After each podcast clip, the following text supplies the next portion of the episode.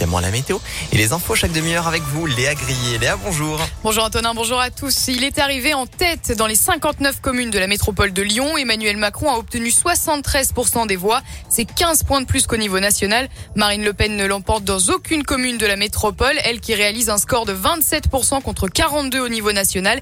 Et derrière ces chiffres, il y a des différences importantes entre les territoires. Léa Dupérin. Oui, et ce que l'on peut dire déjà, c'est qu'Emmanuel Macron réalise ses meilleurs scores dans les communes de l'Ouest lyonnais, mais aussi dans l'hypercentre de la métropole, comme à Villeurbanne et à Lyon. Mention spéciale pour le premier arrondissement qui a voté Macron à 87%.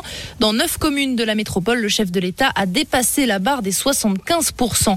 Lors du premier tour, Marine Le Pen était arrivée en tête dans une seule commune, à Quincieux. Elle est finalement dépassée de 135 voix par son rival au second tour.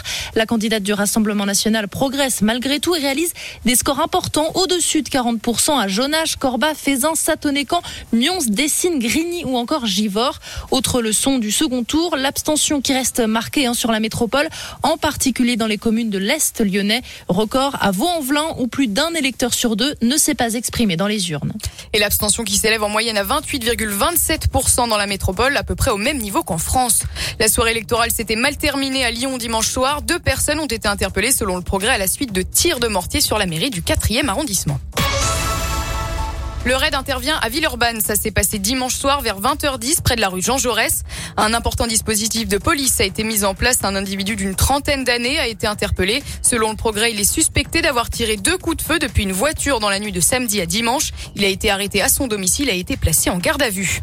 Il avait sauvagement attaqué son voisin avec un club de golf. Il a été jugé vendredi dernier pour violence aggravée avec arme. L'homme avait eu un différend avec son voisin. Il avait attaqué avec une bombe lacrymogène puis un club de golf mardi dernier à Grigny.